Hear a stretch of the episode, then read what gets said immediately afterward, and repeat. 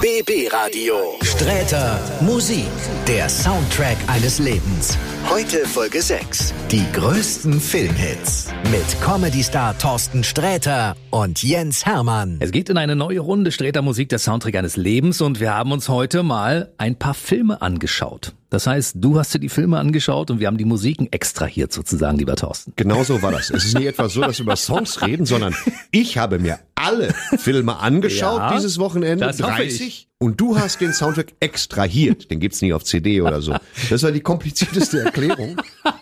Es geht um Filmsongs. Ja. Also wir hatten, ich hatte große Schwierigkeiten im Radio zu vermitteln, dass wir ungekürzte Orgelstücke von Hans Zimmer aus Interstellar spielen. Und wir, wir nehmen heute mal, wir fangen mal klein an. Was heißt klein? Wir fangen an mit den, mit den erfolgreichen gesungenen Songs aus Filmen, die wir alle mögen. Oder auch einfach mal nicht. Ein paar sind auch äh, Schrott. ziemlicher Schmutz, ja. Aber die meisten sind gut, ja.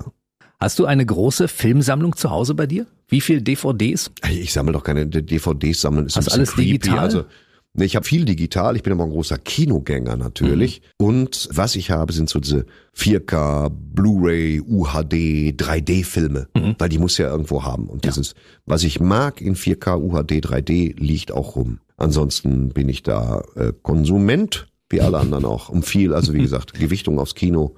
Streaming, ich gebe mittlerweile sehr viel fürs, so weißt du, der Film kommt heute raus, Lion kostet 14 Euro, ich mach's trotzdem.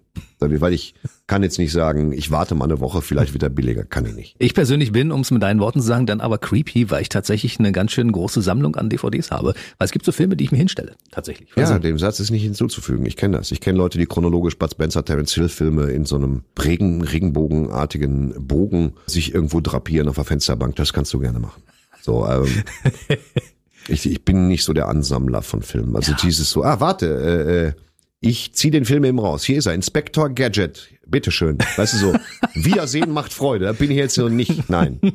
Gut, wir kommen zum ersten Song. Und zwar sind das Leute, mit dem Namen. es sind Leute. Die Ach so. Bee Gees. Alles muss man mir aus der Nase ziehen. Ja. die Bee Gees. Sag doch mal. Die Bee Gees waren immer gut, werden immer gut sein. Der Film Night Fever, Saturday Night Fever. John Travolta damals in seiner nicht ersten, aber ersten tragenden Hauptrolle, wie er mit einem Farbeimer in Brooklyn mit zu dieser Musik, die in den Trottoir, den Bordstein runtergeht, war stilbildend. Die Tanzszenen, damals war das der heißeste Shit, den man sich vorstellen kann. Wir haben gesagt, was ist Travolta für ein Gott? Ich finde, dass die Tanzszenen fantastisch ausgeführt sind, aber heute leicht peinlich wirken. Ich finde es schon. Diese ganzen Figuren und so. Ich bin Propellermann. Da, die Windmühle. Schau ich. Tanze die Gießkanne. Ich finde so ein bisschen, ja, ein bisschen viel, aber die Musik ist immer noch toll. Auch die Sprüche so. Du bist Knorkepuppe. Hast du Kondome? Sowas. Das ist halt Weltkulturerbe.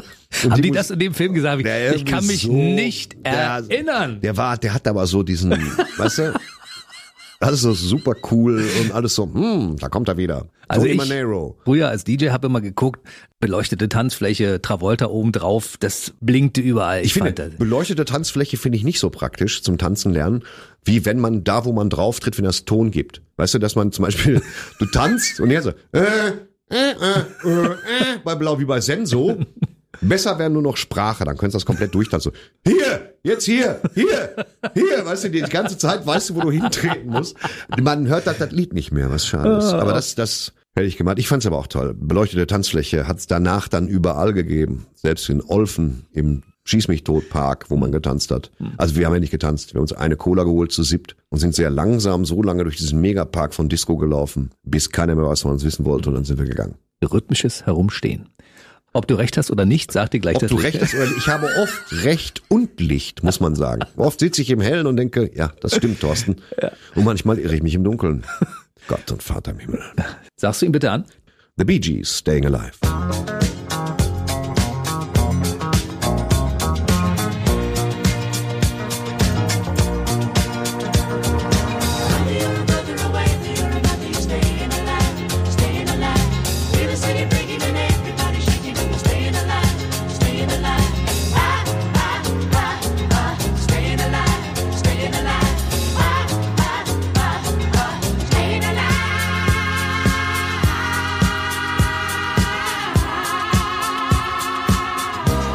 Super, super, super Popuper.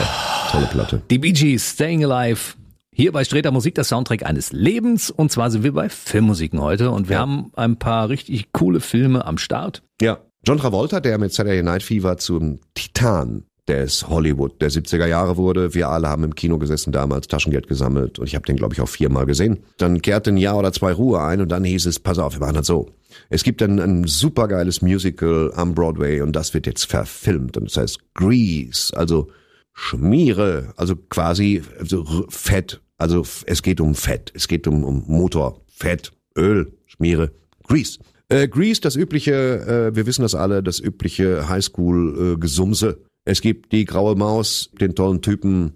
Es gibt Love Interest, dann gibt's den verschrobenen Nerd, die gab's alle schon, den verpeilten Lehrer. Und das war so ein Film, wo ich mir gedacht habe, Musical weiß ich jetzt nicht. Und da ist man damals ins Kino gegangen und da muss man echt sagen, der Hype war noch größer als bei Saturday Night Fever. Und äh, das war ein ganz toller Film. Und der ist tatsächlich voller großartiger Songs. Ja. Den Song, den kennen jetzt alle, eigentlich nur in der Originalversion von Dieter Hallervorden, Helga Feddersen, Du die Wanne ist voll. Aber dann haben die sich gesagt, in dem großen Erfolg des Dieter Hallervorden Songs, Da knüpfen lass, wir an. Da lass uns eine englische Version machen und die dann auch gleich im Film benutzen. Hier äh, einfach, Die war übrigens auch nicht im Musical drin, sondern nur im Film, diese Musik. ja, ja, das hat man häufiger mal, äh, das ist auch mittlerweile, das war auch bei Aladdin, bei der Neuverfilmung gibt Songs, die waren eigentlich nicht, ist ja jetzt auch völlig Wumpe. Hier ist äh, John Travolta, eigentlich andersrum, Olivia Newton-John und John Travolta mit You're the One That I Want.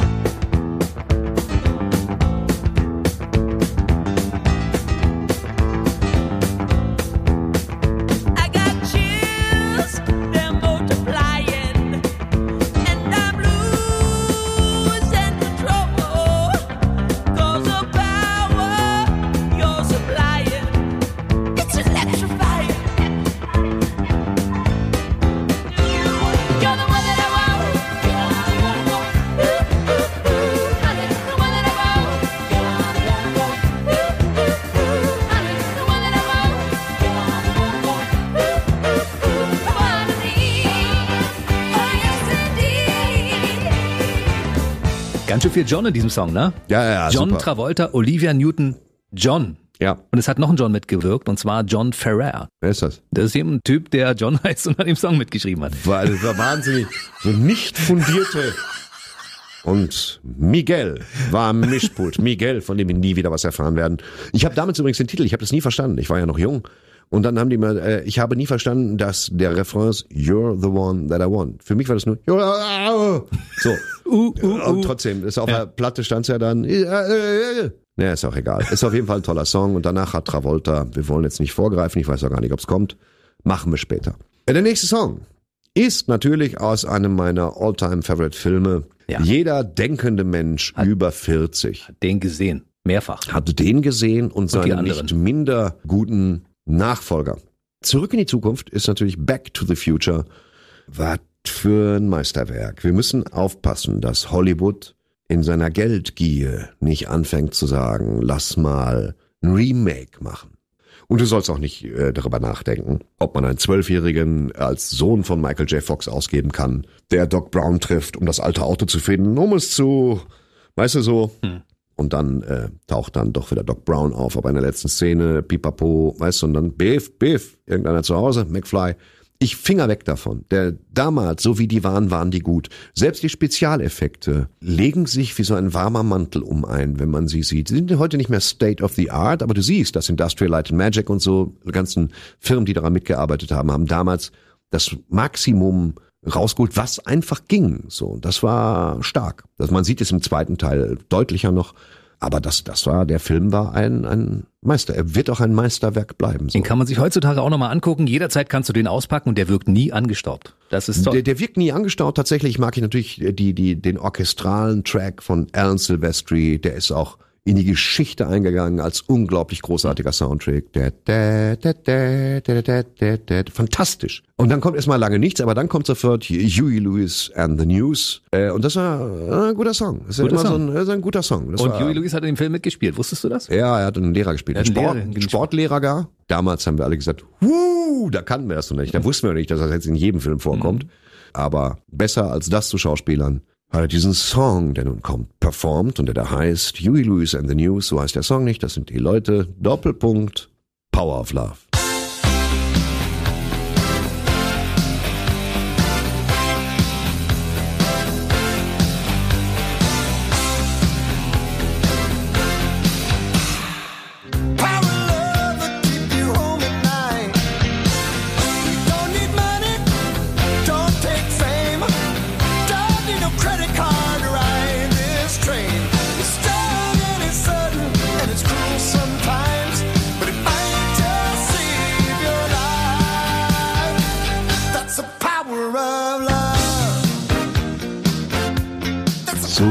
Zurück in die Zukunft. Sträter Musik, der Soundtrack eines Lebens. Heute geht's bei uns um Filmmusiken und das war McFly. Jemand zu Hause? Ich steck mir gleich einen Föhn in die Hose. Das war wirklich großartig. Huey Lewis McFly, News. jemand zu Hause. Fantastisch. Großartiger Song, ne? The Ja. Power of Love. Ja, wollen wir zwischendurch mal ganz kurz hier jemanden zu Wort kommen lassen, der uns eine E-Mail geschrieben hat? Wir können ihn nicht zu Wort kommen lassen, weil er uns lediglich eine E-Mail geschrieben hat, aber von mir aus ja. Ähm, Sebastian. Sebastian Menges. Kleine Korrektur zum Guilty Pleasure von Sträter. Musik oder auch Klugscheißer-Alarm, weil nicht gegoogelt, sondern bewusst gewusst. Love is all around. In der Version von Wet Wet Wet stammt mitnichten vom Soundtrack zu Tatsächlich Liebe, sondern aus dem von Vier Hochzeiten und ein Todesfall. Ein übrigens wunderbarer Film mit einem unglaublich verhuschten Grant und einem fantastischen orchestralen Soundtrack auch. Und da habe ich mich natürlich geirrt und ich freue mich, dass Sebastian das, ich, ich liebe das, wenn Leute auch sagen, das stimmt nicht, weil sonst wird man ja nicht schlauer. Das ist ja das Hauptproblem in dieser Zeit ist ja, dass man, wenn Leute Korrekturen haben, dass man das dann ignoriert. Aber der, der Sebastian hat natürlich recht und ich habe natürlich Unrecht, so wie das ja ist in meiner verballerten Birne. Und das stimmt. Und ich finde, ich finde es nicht unwichtig, dass Sie wissen, dass ähm, Love is All Around von Wet Wet Wet in vier Hochzeiten ein Todesfall war und dieses Christmas is All Around, die Verballhornung natürlich in tatsächlich Liebe. Und äh, danke Sebastian dafür. Und jetzt haben wir eine Überleitung zu einem anderen schönen Liebesfilm, der heißt nämlich Notting Hill. Ein wunderbarer Liebesfilm. Also letztendlich quasi das große Märchen mit Hugh Grant natürlich, der natürlich verballert wie immer einen, was hat er gespielt, einen Buchhändler spielt, ein Reisebuchhändler tatsächlich und irgendwann kommt ein weiblicher Hollywood-Superstar nach London ins Viertel Notting Hill, äh, gespielt von Julia Roberts Toll. und ich glaube, er kippt ihr irgendwas über den Ball, ich nimmt sie ja mit nach Hause und verl- verliebt sich in sie oder sie verliebt sich in ihn und sie was springt der Funke über und zwar so natürlich wie selten in einem Hollywood-Film. Unglaublich romantisch. Es geht natürlich nicht anders. Der Schluss muss, also es ist ganz klar, dass man irgendwann sagen muss, ich habe einen großen Fehler gemacht, lass es zum Flughafen fahren. Äh, Das kommt in dem Film schon vor. Ansonsten ist er fantastisch. Rice Athens, der Schauspieler, ich glaube, so wird's ausgesprochen, des völlig verhuschten, kranken Mitbewohners von Hugh Grant, spielt übrigens auch die, äh, ist ein toller Schauspieler, spielt auch die Echse in den Spider-Man-Filmen Lizard. Der, der, der Film hat alles. Also wenn man, wenn man eine perfekte Blaupause braucht für einen wunderbaren romantischen Film, dann ist das auf jeden Fall Notting Hill. Und äh, wunderbar. Und ich fand die Musik komplett schön. Da werden wir mit einem Titel gar nicht auskommen. Äh, Jetzt hören wir erstmal den, den ich weiß, wo ich gar nicht weiß, ist der ursprünglich von Charles Aznavour. Ja, das Original Äh, ist von Charles Aznavour für eine andere Serie geschrieben und zwar für die Serie Seven Faces of Women. Ja, dann geht's. Und äh, jetzt singt ihn Elvis Costello, wobei ihn auch Charles Aznavour hätte singen können. Es ist egal, der Song ist einfach unvergleichlich wundervoll und das ist, äh, in diesem Falle singt ihn Elvis Costello und der Song heißt She. She may be the face I can't forget, a trace of pleasure or regret. Maybe my treasure or the price I have to pay. She may be the song the summer sings, maybe the chill the autumn brings, maybe a hundred different things within the measure of a day. She may be the beauty or the beast, maybe the famine or the feast, may turn each day into a heaven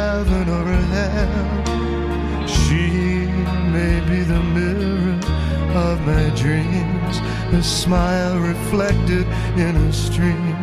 She may not be what she may seem inside her shell. Das ist doch wirklich schön, oder? Ja, absolut. Ich wär, wär, würde auch gerne für cool und abgeklärt gehalten werden, was natürlich Schwachsinn ist. Das ist ein Song, der mich berührt. Wunderschön. Wollen wir dabei ein bisschen bleiben bei diesen Ja, schönen, bleiben da ein bisschen. sanften Wir kommen jetzt zu- Balladen? zu Ronan Keating. Ronan ist der Vorname, das ist jetzt kein Samurai, der in Ungnade gefallen ist, das sind Ronin. Ich weiß nicht, warum ich das sage. Ronan Keating. Auch ein cooler Film. Ja, Ronin war gut, ja. Sie wollen doch nur ihre Haut retten. Ja, sie bedeckt meinen Körper. Ja. Äh, war, das ist, äh, äh, Ronan Keating war bei welcher Band? Äh, Boyzone. Boyzone. Ja, das ist natürlich komplett an mir vorübergezogen. Aber Ronan Keating macht das gut. Und dieser Song ist ebenfalls wunderschön. Er ist für mich im Kopf, wenn ich die Augen schließe, sehr ver verknüpft mit den Bildern aus den irgendwelchen Bochum mal besoffen als Karaoke gesungen. Und es war auch gar nicht so gut von mir. Äh, den liebe ich auch sehr. Und der ist auch aus Notting Hill. Da kann man einfach nichts dran drehen.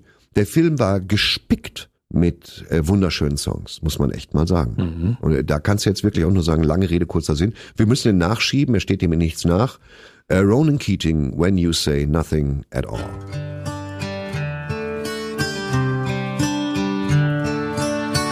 It's amazing how you can speak right to my heart.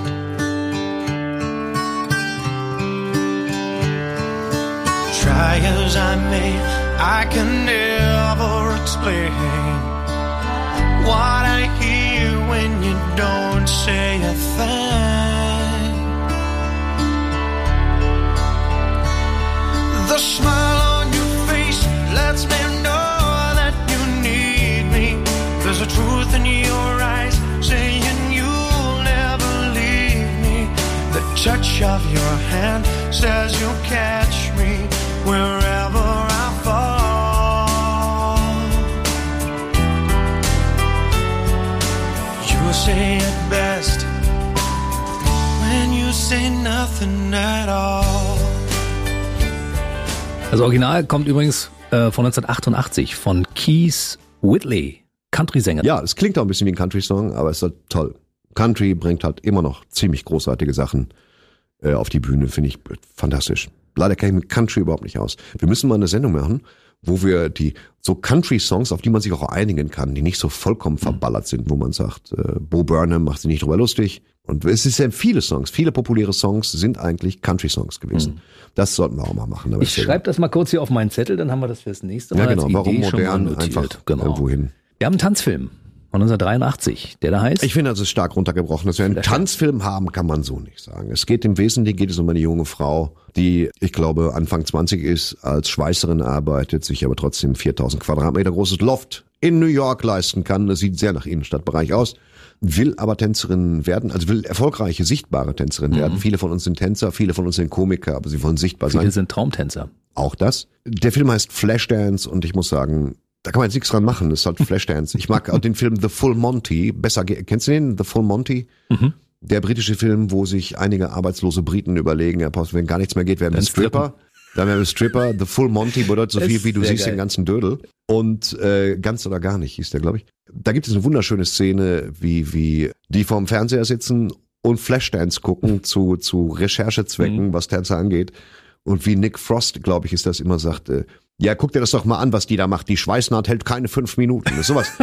Das, das liebe ich sehr. Das ist exakt mein, also im Kopf mein Humor. Und äh, ich habe Flashdance natürlich geguckt, wie wir alle. Wir waren ja Kinder unserer Zeit, wie Hennes Bender sagen würde. Oder ähm, beziehungsweise Gary. Und ähm, das ist auch so ein, so ein Ding, Flashdance. Also äh, die, die, die äh, Jennifer Beals war ähm, natürlich die Tänzerin in Flashdance. Jetzt spielt sie eine gehörnte Frau, die ein Lokal leitet in The Book of Boba Fett. Aber das gehört nicht hin. Und die war natürlich ganz, ganz toll, ganz charismatisch, konnte toll schauspielern. Aber tanzen nur so mittel. Deswegen wurden sehr, sehr viele äh, Tanzszenen von ihr, gerade diese Abschlussszene, von einem männlichen Breakdancer, einem Titan aus einer Breakdance-Crew, die da seinerzeit sehr berühmt war, gedoubelt mit rasierten Beinen und Fifi auf der Rübe. Also diese ganze Salto-Nummer, guck mein Popo, huhuhu.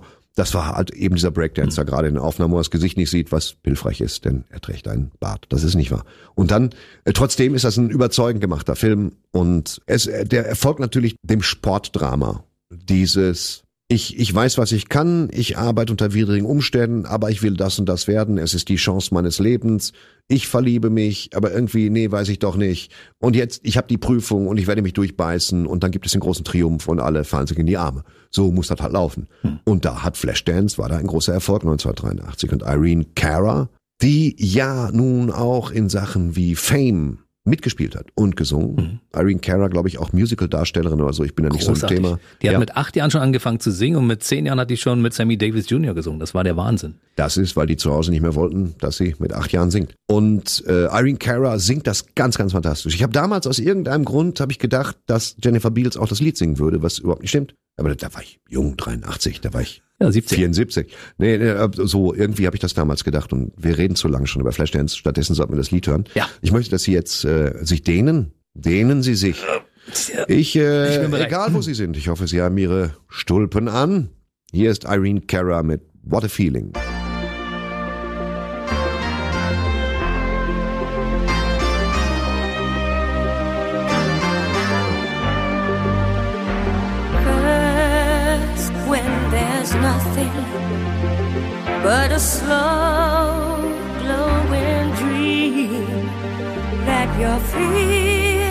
Seems to hide deep inside.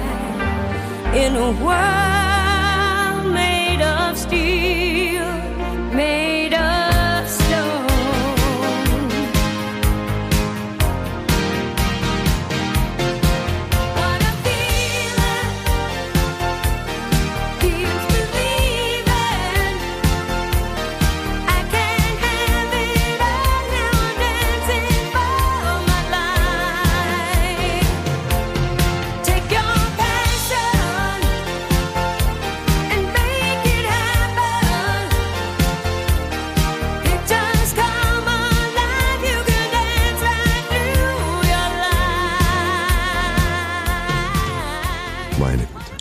Großartiger Song. Bei Streter Musik, der Soundtrack eines Lebens. Wir sind bei Filmmusiken heute angekommen Ja. und es geht rüber in den nächsten Film. Nicht orchestrale, das wollten wir Ihnen jetzt doch nicht zumuten, machen wir ein andermal, jubel ich Ihnen unter. Äh, in diesem Falle ging es jetzt um rein, um diese guten Songs, die da drin sind. Das sind nicht alles Hits gewesen, kann man eigentlich nicht behaupten, aber viele von ihnen und das sind die, die ich wirklich gut finde. Und äh, nächster Song, nächster Film, Film sehr geliebt, 1997, ein großer, großer, großer, großer Hit. Wo es bei mir auch im Kino hieß, im UCI in Bochum, wenn Sie in einem schwarzen Anzug kommen mit weißem Hemd und schwarzer Krawatte und Sonnenbrille, kriegen Sie umsonst Eintritt. Und ich dachte Und? mir, das habe ich doch eh immer an. Und das ist äh, Man in Black, fand ich fantastisch. Basiert meines Wissens auf einem Comic, war aber mal ganz was Neues. Will Smith, Superstar, dessen Biografie ich gerade gelesen habe, lesenswert, weil er sehr selbstreflektiert ist, das muss man echt mal sagen.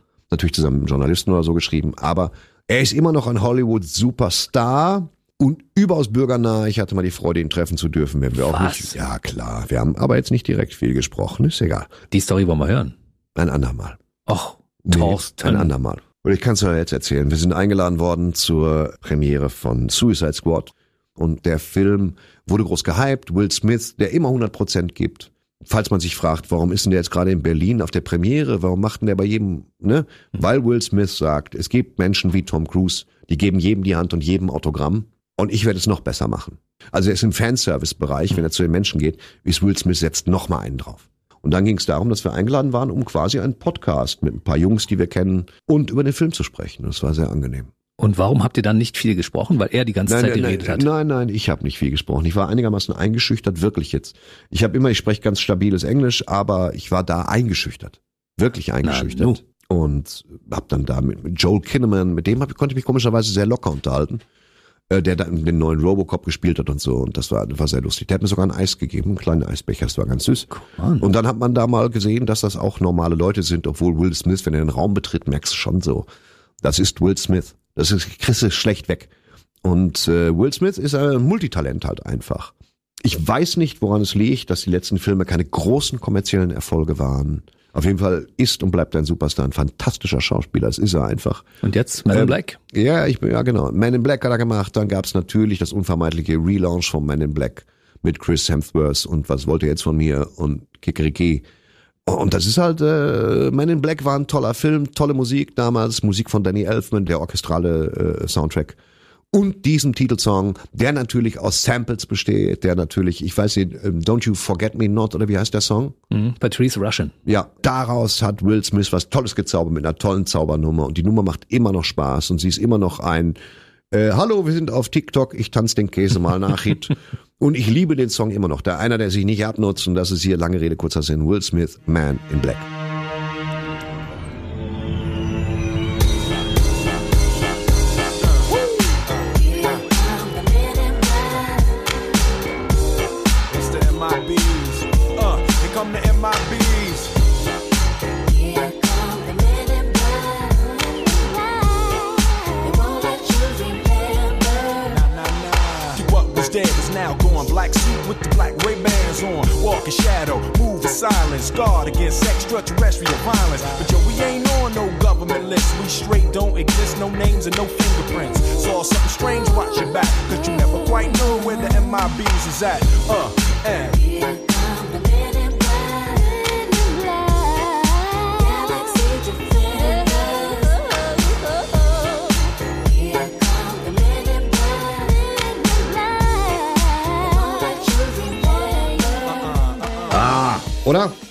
Gut getanzt, Wieder Herr getanzt, Sträter. wieder getanzt. Super. Es geht nicht anders. Ja, da muss man einfach mit. Ist, wo, sobald diese Stelle kommt, in die du reintanzt, ja, ich mach es.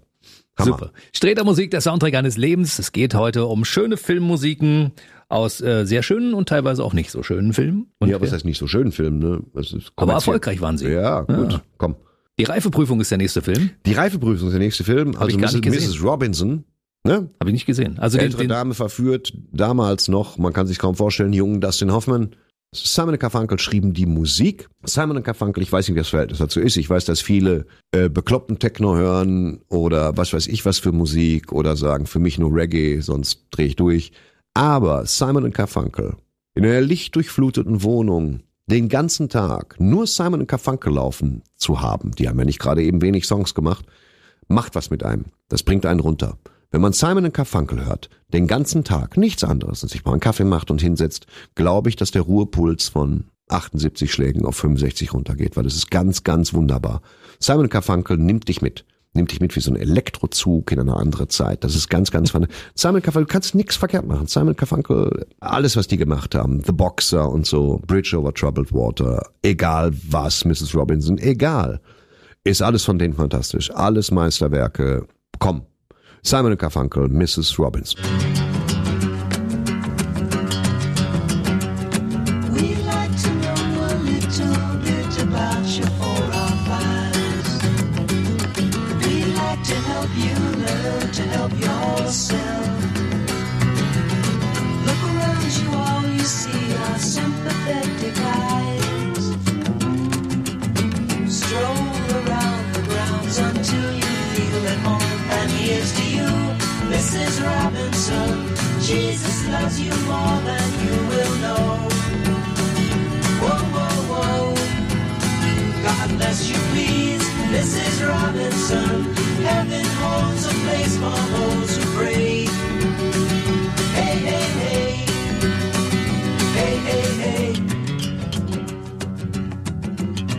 70er Jahre, ich bin in meinem Zimmer, draußen regnet es Sonntagnachmittag. Ich höre die Kassette durch. Ist so. Hast du Aber bei, bei den Kassetten auch das Problem gehabt, dass diese leisen Passagen bei Simon Garfunkel immer durch irgendwelches Rauschen vom Band übertönt wurden, wenn du einen Kopfhörer auf hattest? Ich weiß ja nicht, was für, was für schäbige Bänder du damals Ja, hattest, aber Ostkassetten hießen mir hat damals, der ja. Außendienstler von Ja. TDK die hier sonntags persönlich vorbeigebracht. Ah. Nein, ich kann sein, ich habe halt immer laut gedreht, ne? Weil du kannst Simon Garfunkel so laut drehen, wie du willst. Kein Mensch beschwert sich. Und deswegen, keine Ahnung. Nächster Song. Queen. Ja. Wir alle haben den Queen-Film, den furiosen Queen-Film, wie ich hoffen darf, gesehen mit Rami Malek als Freddie Mercury. Da wird kurioserweise und auch erfreulicherweise erklärt, wie, wie die Bohemian Rhapsody damals komponiert haben. Der Song ist ja auch textlich, erschließt er sich einem nur bedingt, sehr bedingt, worum es geht. Er ist toll, abwechslungsreich und er ist natürlich aus dem Film, den wir jetzt ansprechen. Da wird der Song mal richtig eingeordnet. Wir kannten Bohemian Rhapsody immer nur als wir sind Queen-Fans, wir haben das gesehen bei Live 8 und Kikeriki und das ist auf der Platte und das ist super. Und dann kam ein Wayne's World und das war auch ein ganz, ganz toller Film mit einer speziellen Form der, der vierten Wanddurchbrechung und Reminiszenzhumor und so weiter. Sehr, sehr schön. Und da gibt es halt diese wunderbare Szene, dass sie im Auto sitzen und es kommt Bohemian Rhapsody und sie Headbangen. Äh, Und ich finde, das ordnet den Song irgendwie richtig ein und, und kann ich gar nicht beschreiben. Und äh, gut, ich meine, du, Bohemian Rhapsody musst du auch erstmal im Radio spielen wollen, allein über die Länge. Fast sechs Minuten lang. Und Unfassbar. wenn du ihn langsam spielst, was? Äh, er ist halt ein Meisterwerk, von dem jeder Tontechniker damals gesagt hat, was ist dies? Ihr habt den Lack gesoffen. Bohemian Rhapsody zeigt eigentlich jedem Künstler, ja, dann guck halt über den Tellerrand, dann mach doch halt einfach. Dann schreib deinen Roman doch rückwärts, dann mach das doch so. Dann mach dein Stand-up doch, wie du meinst. So, du siehst doch, dass es keine Grenzen gibt. Ja, du bist ein populärer Künstler, mach trotzdem deinen Kram. Wie, wenn du der Auffassung bist, da hören Falsettgesänge rein oder so, dann mach es doch einfach. Das ist wie so eine Postkarte, auf der steht, äh, ach, du bist Künstler, du bist Künstlerin, tu, was du meinst, mach, was du willst, hau raus. Es wird schon. Ich habe die Platte damals von meinem Deutschlehrer überspielen dürfen auf eine Kassette. Weil der hatte das Originalalbum. Auf deinem Deutschlehrer war Bohemian Rhapsody drauf? Das ist ja erschreckend. auf der Platte des Deutschlehrers, Okay, alles mit klar, dem ich ja, ein gut. gutes Verhältnis damals hatte, der mir die übers Wochenende geliehen hat, was damals gar nicht so einfach war, weil so eine Du Platte musst war aufpassen, wenn, wenn du ein Verhältnis hast mit deinem Deutschlehrer, ist Hatte das, ich nicht. ich glaube, das ist gegen Schutz befohlen, oder? Aber jetzt ist das verjährt. Lass uns, Wenn der das jetzt hört, Herr Christ, ich entschuldige mich in aller Form. Holger, ja, da, ich entschuldige mich. Herr, Christe. nennst ihn aber beim Vornamen. Ja. Ja, Chris. Lass uns einfach Chris, sagen. Er heißt Christ. Ach, er heißt Christ. ja, mit K. Ah, das erklärt einiges, fällt mir übrigens gerade auf. Weiter. Nein, Lass uns. wir werden die Geschichte nicht weiterspinnen, bitte. ja, äh, Queen, Bohemian Rhapsody.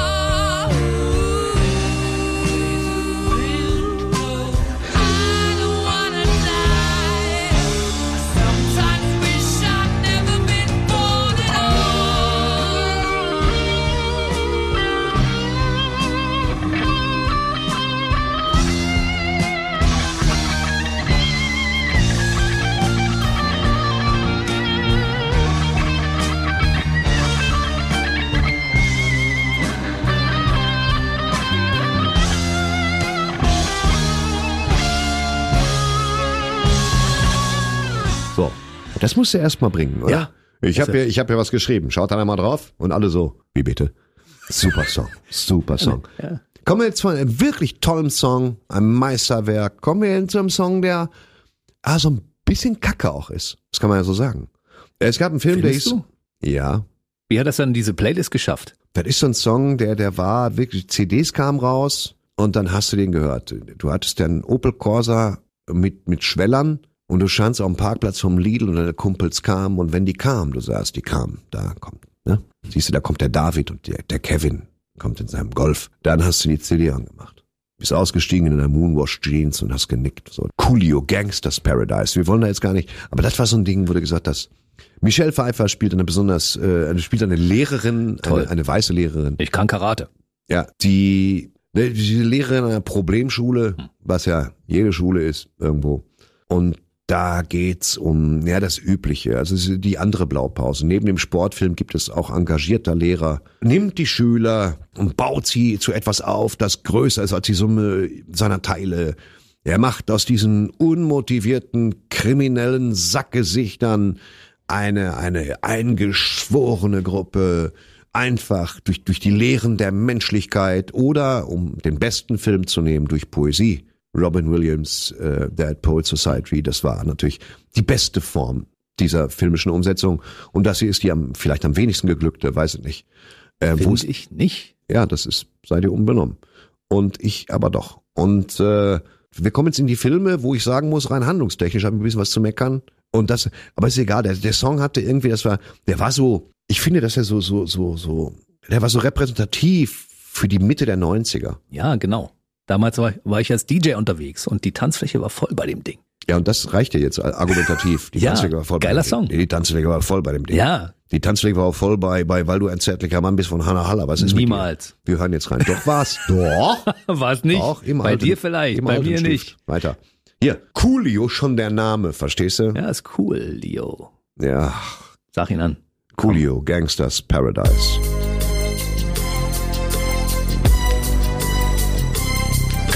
As I walk through the valley of the shadow of death, I take a look at my life and realize there's nothing left. Cause I've been blasting and laughing so long that even my mama thinks that my mind is gone. But I ain't been spending most of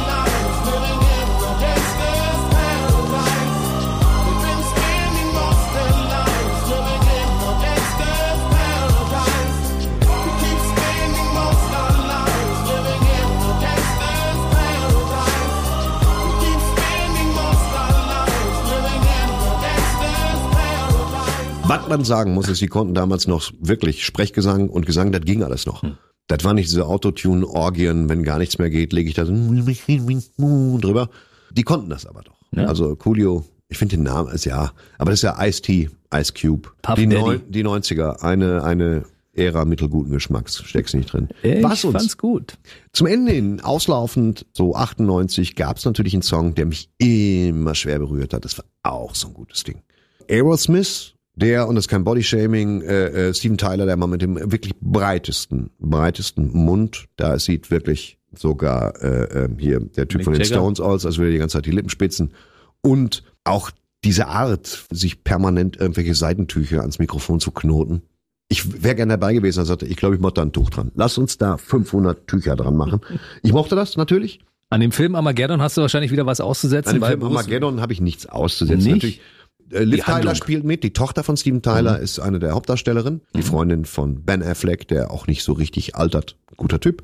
Ähm, woran ich zu, zu meckern habe, der Film ist hochgradig unterhaltsam. Mit einem Bruce Willis auf der Höhe seiner Zeit. Aber man, es, man muss zur Disposition stellen, ob es sinnvoller ist im Angesicht eines auf die Erde zurasenden Starkiller-Meteors, ob es vielleicht besser wäre oder anders. Ich finde, man sollte Bohrinselleute nicht zu Astronauten ausbilden, sondern man sollte wirklich Astronauten nehmen und denen sagen, bohr ein Loch. Ich viel glaube, es wäre besser gewesen, Astronauten zu nehmen. Den hätte man an einem Wochenende beibringen können. Können Sie, bohren Sie rein und dann den Sprengsatz. Und die, ja, habe ich gecheckt, Schwerkraft. Und dann weg. Das wäre andersrum besser gewesen, aber es wäre halt nicht dieser Film gewesen. Der ganze Film beruht auf einer falschen Annahme, nämlich dass diese Otschmonics, die da rumlaufen, dass die und so kommt's ja dann auch. Und der Film ist halt hochgradig unterhaltsam, aber man nimmt halt keine Bohrinselleute, man nimmt Astronauten und bringt denen die etwas leichteren Skills bei. Weil ich selber, ich bin, ich bin mehrere Jahre Astronaut gewesen und muss echt sagen, es ist Schlauch schon.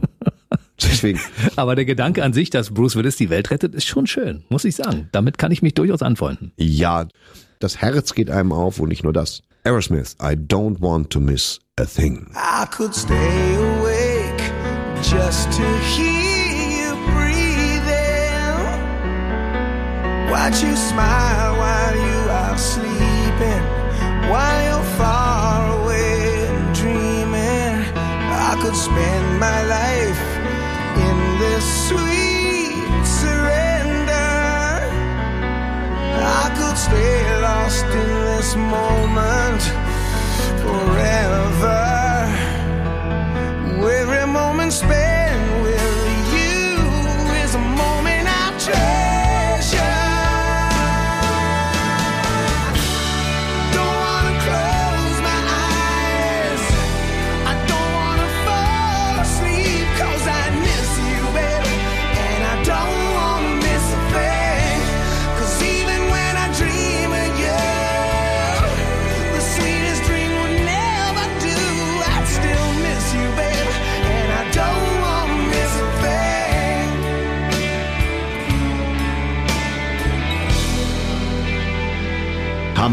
oder? Absolut. Aerosmith. Hammer. I don't want to miss a thing. I don't, I, I don't want to miss a thing. Und nie, I don't want to miss a thing. Das Schön, dass du auf so eine Feinheiten achtest. Das sind nur Hier Kleinigkeiten. bei Streter Musik, der Soundtrack sprich mit deinem. Deutschlehrer drüber. Lass uns Ja. hier, nächster Song. Vielleicht der falsche Ansprechpartner. Wer weiß. Wer das schon. weiß, mittlerweile schon, denke ich. So, pass auf. Phil Collins. Ja. Ich war nie so ein übertriebener Genesis-Fan, äh, obwohl ich die Songs ganz gerne mochte, aber so auf, ne? also ich bin ja jemand, ich In the Air Tonight geht mir mega auf den Sack. Niemals. Doch, In the Air Tonight geht mir auf den Sack. Einer meiner Favorite Songs. Was nichts daran ändert, dass er mir richtig auf den Sack geht. Mir egal. Kann, kann ich gar nicht erklären. Ne? Ich höre ihn trotzdem. Äh, äh, äh, äh. Einer der Songs überhaupt. Mm, Ja, es ist auch für mich einer der Songs überhaupt. Die auf der Liste, die mir richtig auf den Sack geht. Aber er hat natürlich Sachen gemacht, wo ich gesagt habe, Herr Collins, wie sind Sie denn drauf? Und das ist zum Beispiel aus Tarzan. Da hat er halt die, die Filmmusik, also den Soundtrack geschrieben und das beste Stück daraus, dass er in Englisch gesungen hat, aber auch in Deutsch und in anderen Sprachen, glaube ich auch, ist You'll Be in My Heart. Und das ist so wunder, wunder, wunder, wunderschön. Hm, Warum? Alles. Das kann ich nicht erklären. Das sind die ganzen Harmonien, das ist der Text, das ist ganz fantastisch. Es berührt einen, man kann nichts dagegen machen. Du musst schon ziemlicher Stein sein, wenn du sagst, ja, weiß ich jetzt nicht. Ich glaube, Also- ich weiß, woran es liegt. Woran liegt's? Er hat das damals seiner Tochter vorgesungen. Das war ihr Einschlaflied. Ja, wir kennen die ja gar nicht. Ja, Aber das ist halt ein schönes, Ja. schönes Lied und, und also wirklich toll und, und You'll Be in My Heart. Ah, lass uns einfach hören. Phil Collins, You'll Be in My Heart.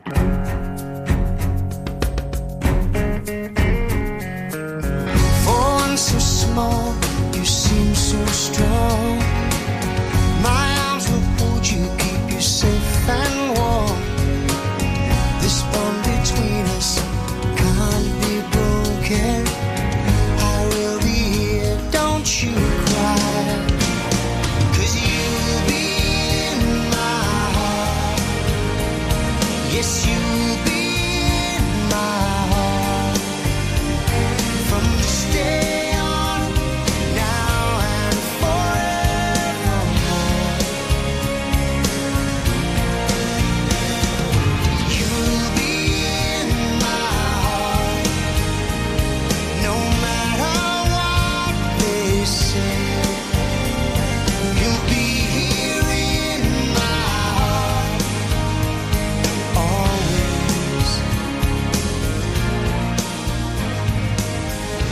Das ist so toll, oder? Ja. Und es ist nicht mal ein langsames Stück, nicht mal.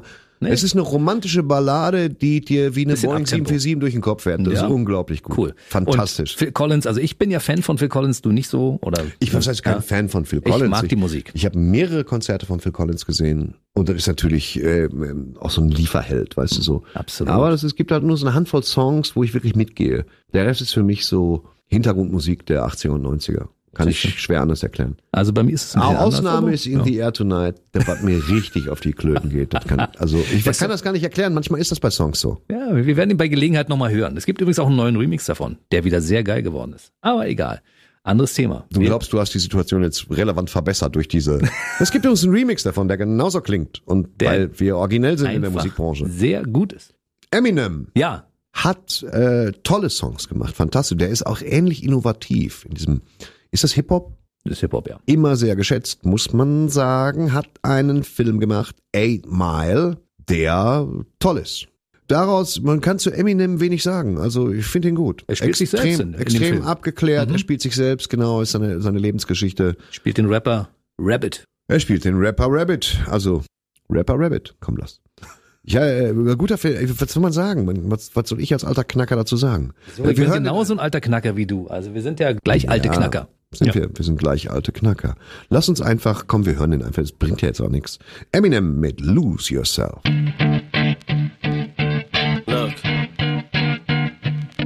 if you had one shot or one opportunity to seize everything you ever wanted in one moment,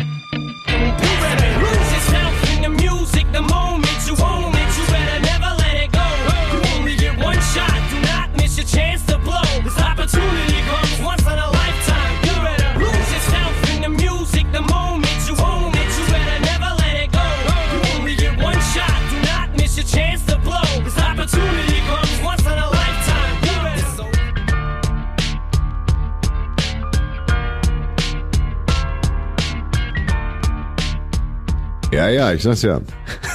ne? Aus dem Film Eight Mile. Aus dem Film Eight Mile. Ja. Man, das sind, glaube ich, zwölf Kilometer, aber es spielt keine Rolle. Lass uns weitermachen. Adele habe ich nie einen Zugang zu gehabt, muss ich ganz ehrlich sagen. Ist alles an mir komplett vorübergerauscht. Auch wie Ed Sheeran. Ed Sheeran ist der Sheeran. größte Singer-Songwriter aktuell.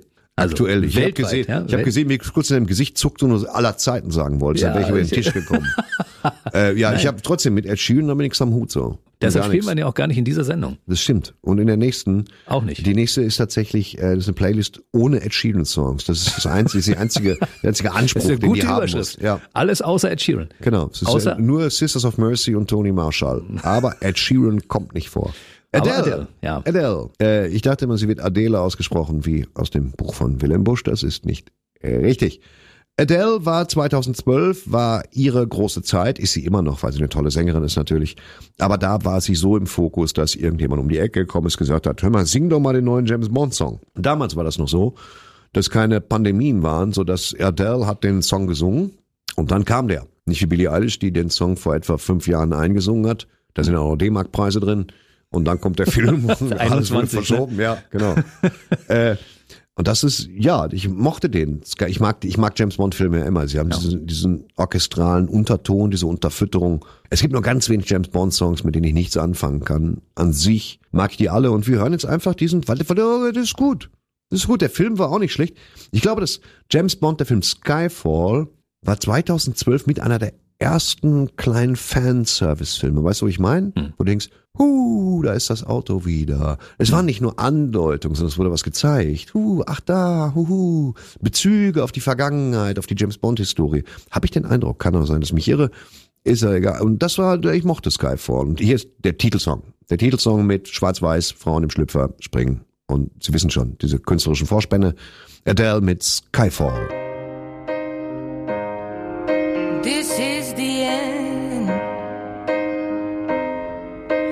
Hold your breath and count to ten. Feel the earth move and then swept away.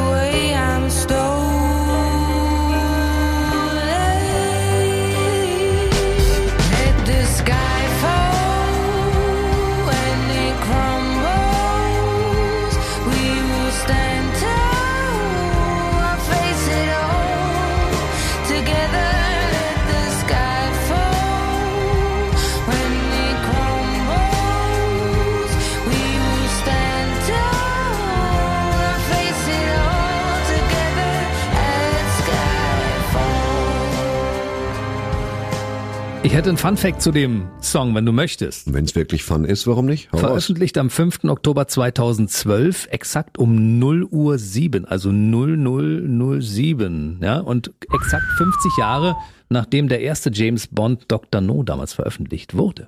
Ja, Das- ja, ich das hoffe, das ein ist irgendeinem oder? Korinthenkacke aufgefallen um 0 Uhr 8, aber ja, kann man machen, ne? Also, tolle Wurst.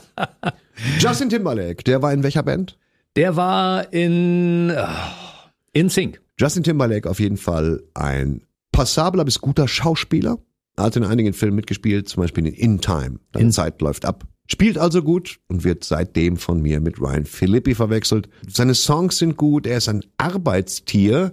Viele Songs denke ich mir so, ja, wow, okay, ganz eigener Style. Und dann gibt es Songs, die mich sofort packen, wo ich mir denke, was ist das denn für ein gutes Launelied? Wie toll ist das denn komponiert? Ich verstehe es. Es geht mir nicht auf die Fackel. Niemand rappt rein mit Autotune. Ich finde es gut. Und das ist einer dieser Songs.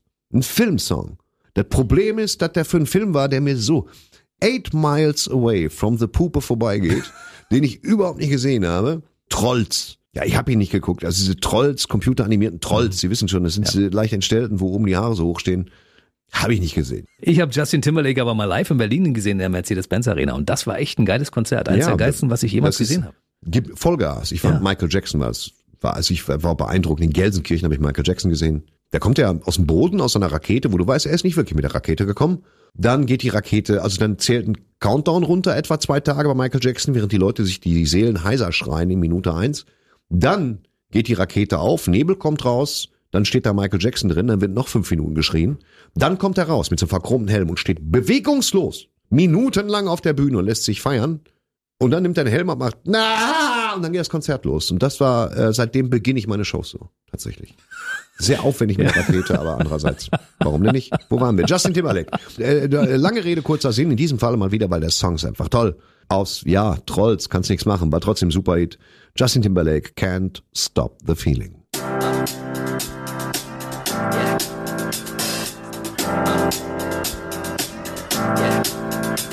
Got this feeling inside my bones. It goes electric wavy when I turn it on. Off from my city, off from my home. We're flying up no ceiling when we in our zone. I got that sunshine in my pocket, got that good soul in my feet. I feel that hot blood in my body when it drops.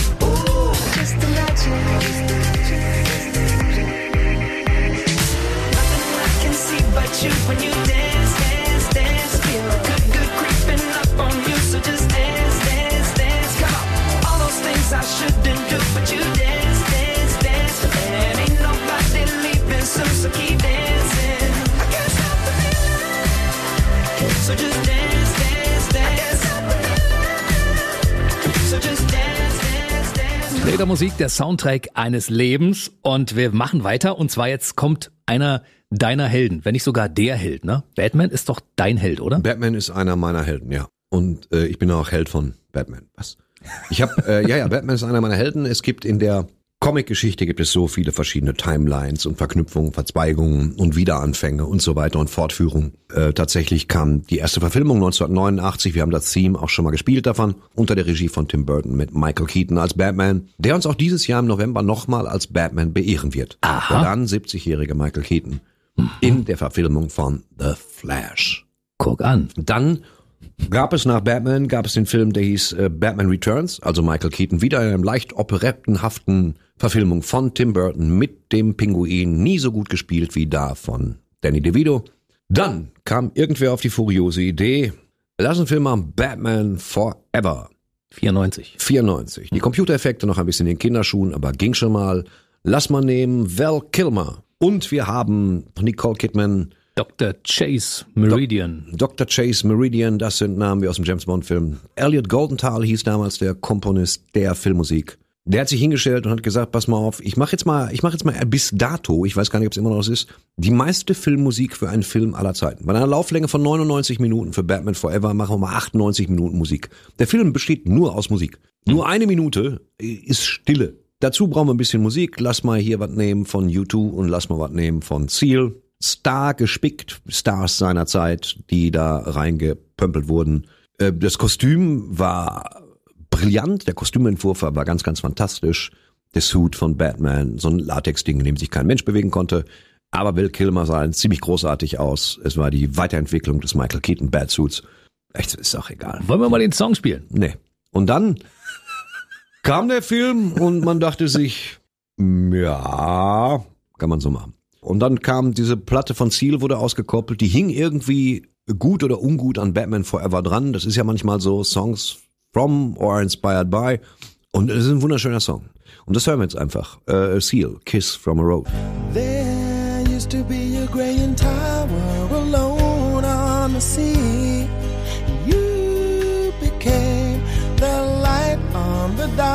Dark side of me.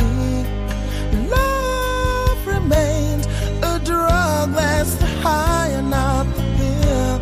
But did you know that when it snows, my eyes become large and the light that you shine can't be seen?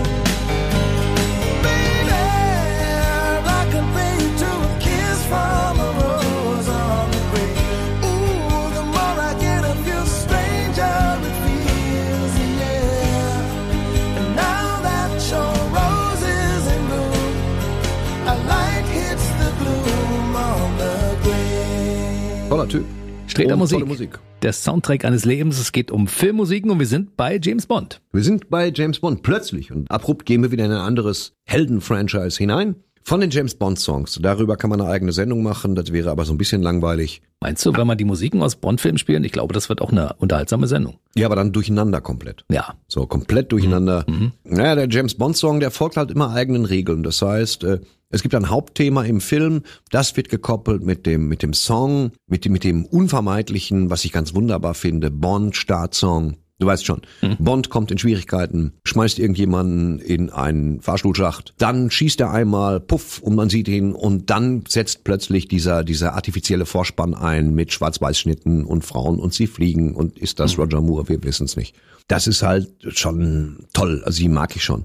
Und da sitzt der Song so ein bisschen auf der Filmmusik, es ist äh, so ein bisschen John Barry Orchestrierung im Hintergrund, die Songs sind elegant und slick und so. Und einer meiner Lieblingssongs, und das muss ich mal so sagen, wie das ist, und ich weiß gar nicht, wie das kommt, ist von 1995. Viele sagen ja, ja nee, Bond-Song ist der beste Live and Let Die. Also jeder hat da seine eigene Religion. Und diese, diese Bond-Songs waren immer die Stars, die, die, jeder musste singen können, das muss man auch ganz klar sagen. Du kannst keinen Bond-Song machen, ohne dass man sagt, äh, du bist ein exzellenter Sänger und du bist sehr berühmt. Es ist wie ein Ritterschlag. Hat, nur berühmt hat wenig genützt, ja. Und da war es in diesem Fall war es Tina Turner, ein Song, den ich unglaublich gerne mag, weil der unglaublich gut aufgebaut ist. Der Film Goldeneye war, ja, die große Pierce Brosnan-Ära. Äh, Pierce Brosnan, den ich immer noch, den ich jetzt tausendmal geiler finde. Ich finde, dass der jetzt nahezu unbemerkt auf Direct, Direct to DVD oder Direct zum Streamingdienst ganz tolle Filme dreht. Wirklich. Fantastisch synchronisiert übrigens äh, im Deutschen auch von Frank Glaubrecht, der immer einen Top-Job liefert. 95 war für mich ein schwieriges Jahr. Das war so der, der Höhepunkt meiner Depressionen und ich habe da in einem Zauberladen gearbeitet und all sowas. Und äh, trotzdem habe ich diese Platte sehr, sehr, sehr, sehr geliebt und ich tue es immer. Es ist, ein, es ist schlicht ein guter Song. Ja. Tina Turner, Goldeneye.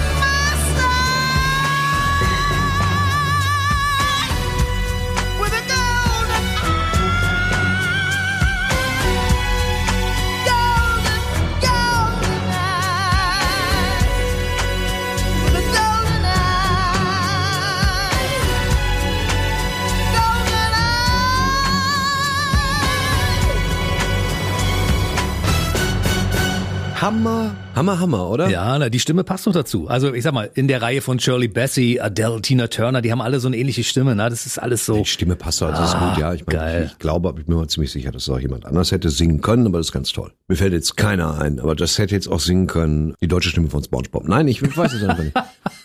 Natürlich nicht. Dein Freund Hennes Bender, der den so wunderbar gut nachmachen kann. Ne? der kann, ja, der kann die Synchronstimme imitieren. Also Hennes ist da sowieso ein Genie. Und aber der Sprecher von SpongeBob ist Santiago Ziesma. Ziesma, ja. Hm. Großartiger Ein Typ. Titan. Ja, ist er. A Titan. Und wir kommen zum nächsten Genau. Titan. Und das ist der Boss, das ist der Boss, genau. Bruce Springsteen. Ach so, ich dachte, du meinst äh, Bernd mein? Stromberg. äh, wer wissen will, wie man fliegt, fragt mal einen Adler, nicht den scheiß Pinguin. Ich dachte, du meinst ihn. Nein, du meinst den Bruce Ich meine, Springsteen. genau. Den aus dem Film Streets of Philadelphia. Ja, schlechtes Wortspiel. Es sind keine, keine Flüsse voller Honig, sondern Straßen. Aus Schmierkäse, es spielt jetzt keine Rolle. Streets of Philadelphia damals ähm, ein wichtiges Thema, äh, immer noch eigentlich, HIV und AIDS. Tom Hanks spielt einen homosexuellen Anwalt und heimst damit den ersten Oscar ein, zu Recht. Sein Verteidiger wird gespielt von Denzel Washington, einem meiner absoluten Lieblingsschauspieler. Machst du, drehst du nicht dran. Hm, Wahnsinn. Dieser Film war unfassbar eindringlich. Niemals vergisst du die Szene von der Kostümparty, wo Tom Hanks einen Tropf hinter sich herzieht und damit hadert, abgenommen hat und damit hadert, äh, HIV-infiziert zu sein und AIDS-krank. Das Eindringlichste, was zu diesem Thema je gemacht worden ist, jenseits von Dallas Buyers Club, der das Thema ebenfalls ja nochmal aufgegriffen hat mit, mit Matthew McConaughey. Ja, fantastisch. McConaughey. Eigentlich spricht er sich selber Matthew McConaughey. Es heißt ja, heißt ja auch He-Man und nicht Human. Was? Weiter. Ich habe der Song, genau, die Musik war ganz toll, eindringlich, klar, sag ich ja immer, aber es stimmt ja nur auch. Und Bruce Springsteen hat so einen Song geliefert, der so zurückgenommen ist wie selten ein Bruce Springsteen-Titel. Unfassbar eingängig, aber auch so, weißt du, ein sensibles Ding. Kann man nicht so, weißt du, und Bruce Springsteen nicht an normalerweise kennen, so, ist ein Meister seines Fachs. Äh, hier mit dem Song Streets of Philadelphia.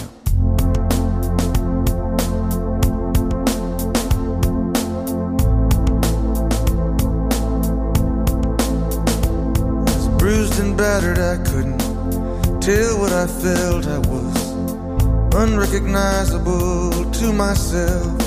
I saw my reflection in a window and didn't know my own face. Oh, brother, gonna leave me wasting away on the streets of Philadelphia?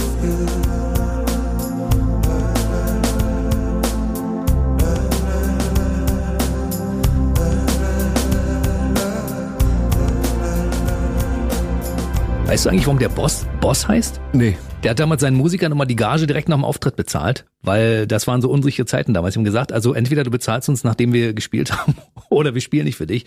Und deshalb hat er den Namen The Boss gekriegt, weil er die Musiker sofort immer Cash bezahlt hat, nachdem die aufgetreten sind. Ja, das ist eine Regel, die ich bei mir auch einführen werde. Denn es sind unsichere Zeiten. Also, Streter Musik, der Soundtrack eines Lebens. Wir sind bei Filmmusiken und wir sind beim nächsten Ja. Film. Bonnie Tyler, die ich immer geliebt habe. Cool.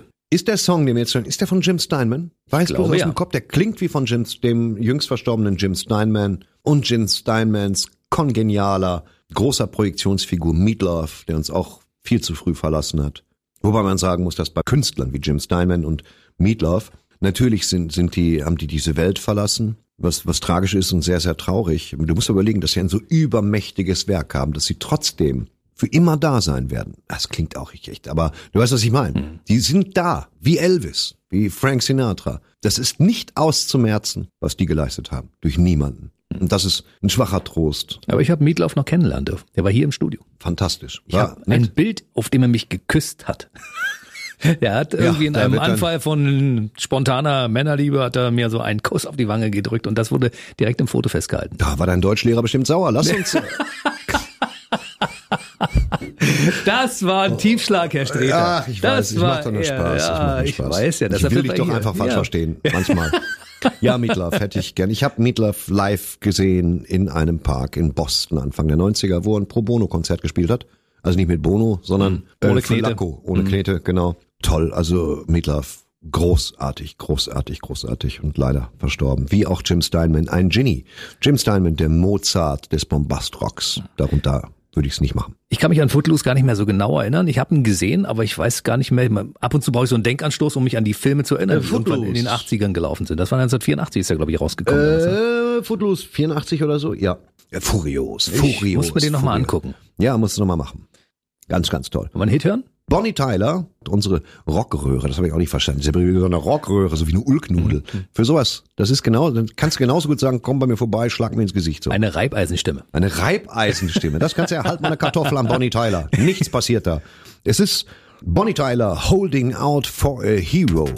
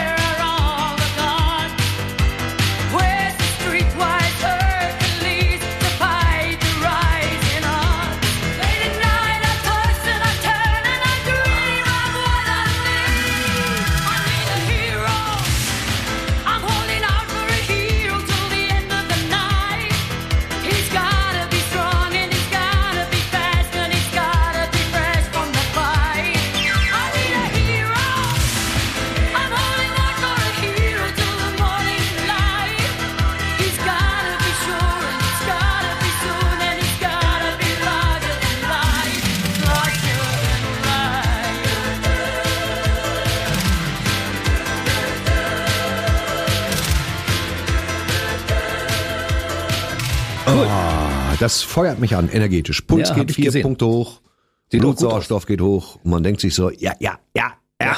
Thorsten Sträter in Action im BB-Radio-Studio. Ja, Und gut getanzt, mein lieber Thorsten. ja, ich danke dir vielmals.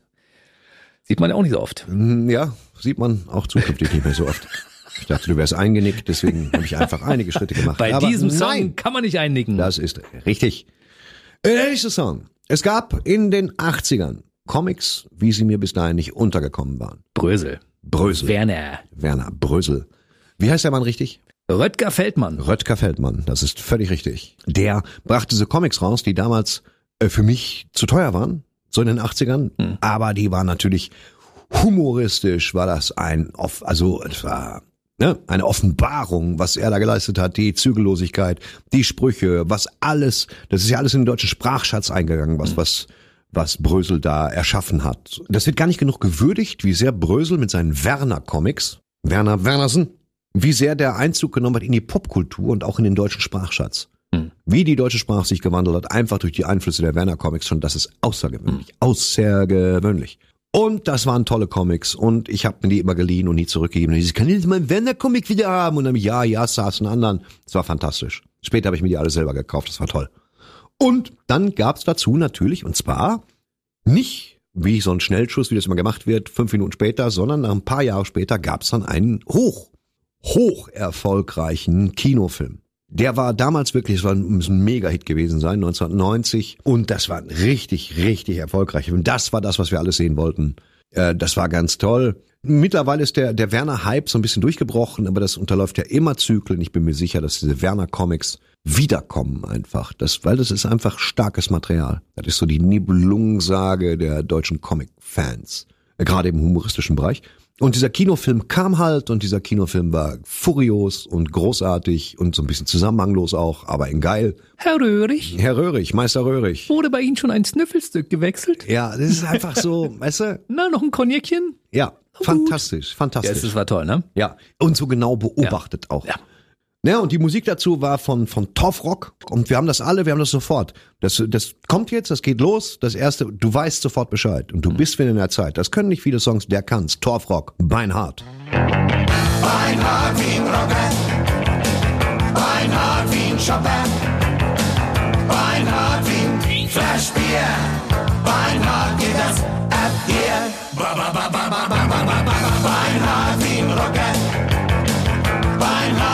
shoppen. Beim Hartwin Flaschbier. Bier. Beim Hart geht das ab hier. Beim Hartwin Rocker. Beim Hartwin shoppen. Beim Hartwin Flash Bier. Beim Hart geht das ab hier.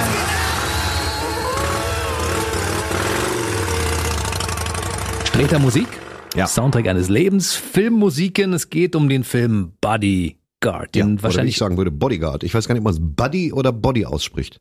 Die einen sagen so, die anderen so. Ich habe immer Bodyguard gesagt. Ja, Bodyguard, 1992, Kevin Costner auf der Höhe seines Schaffens. mit Whitney Houston, in die ich damals Ja. sehr verliebt war. Genau. Äh, Kevin Costner auch, äh, übrigens synchronisiert vom furiosen Frank Glaubrecht. Hier nochmal Credits raus. Shoutout an Frank Glaubrecht. Nicer Typ. Und ähm, ich habe den Film, ich habe Bodyguard sehr, sehr, sehr geliebt. Die, also erstmal finde ich, dass Whitney Houston toll geschauspielert hat. Sie musste eigentlich auch wenig mehr tun, als sie selbst sein, glaube ich. Großartige Songs von Whitney Houston. Ich mochte den orchestralen Score auch sehr gerne, aber großartige Songs von Whitney Houston. Ich habe immer noch so eine Whitney Houston-Schwäche, muss ich echt sagen. Saving All My Love, der Song, der gleich kommt, aber auch Run to You. Für mich sind das Run to großartige You ist vom selben Soundtrack auch, ne? Ja, ja, das ist, berühren mich unheimlich. Also die, gerade die Balladen von ihr, während mir I Wanna Dance with Somebody komplett wieder an der Puppe vorbeigeht, sind Nö. die Balladen von ihr halte ich für Meisterwerke. Aber der, der jetzt kommt, der ist im Original von Dolly Parton. Ja, der ist aber besser von Whitney Houston. Das stimmt. Ja, äh, das ist dieses Ding, äh, die, die Love, äh, die Liebes, die Love, die Liebesgeschichte ist klar.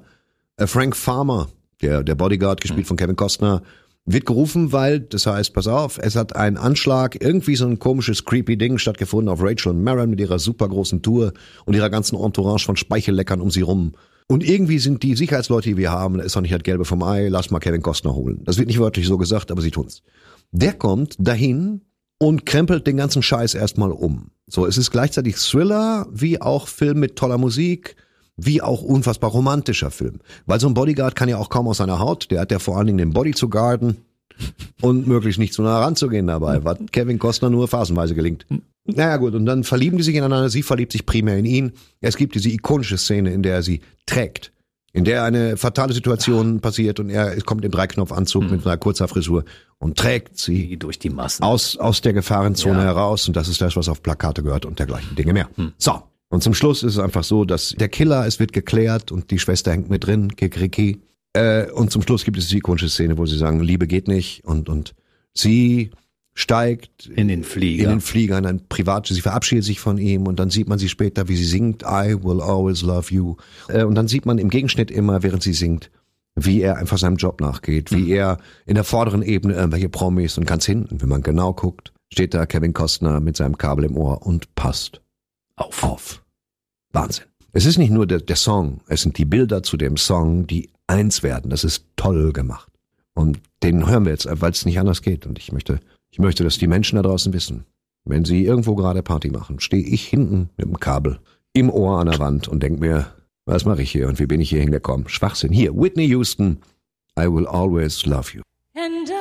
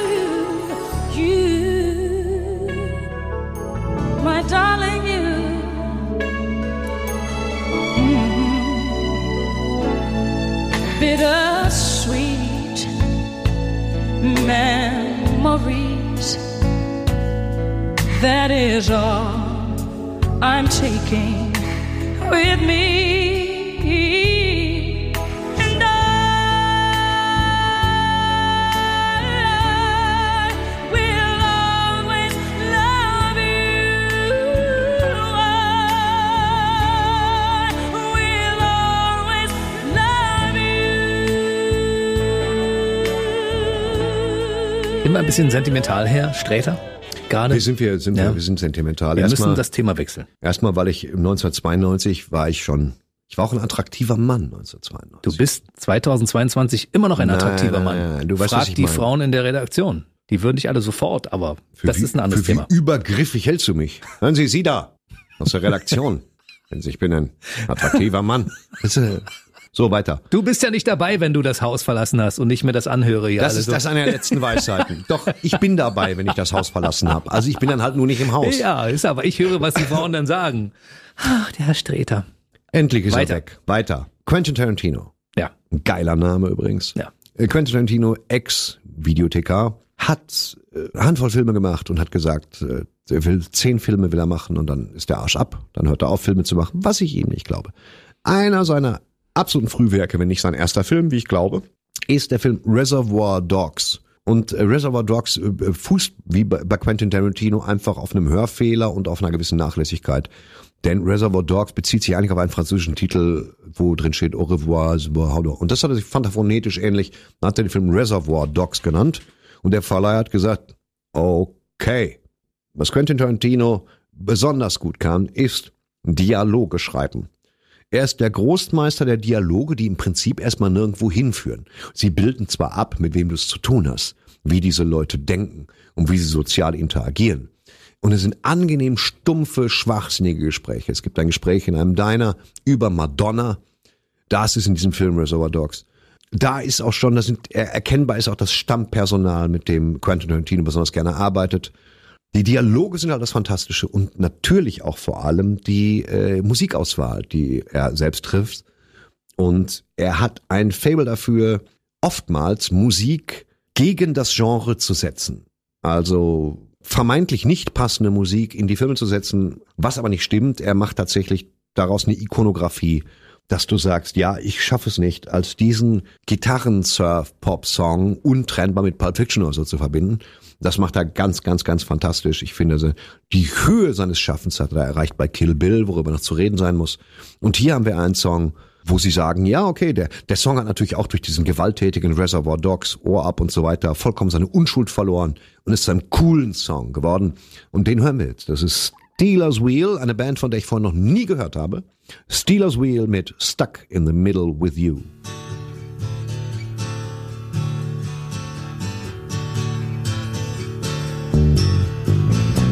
Well,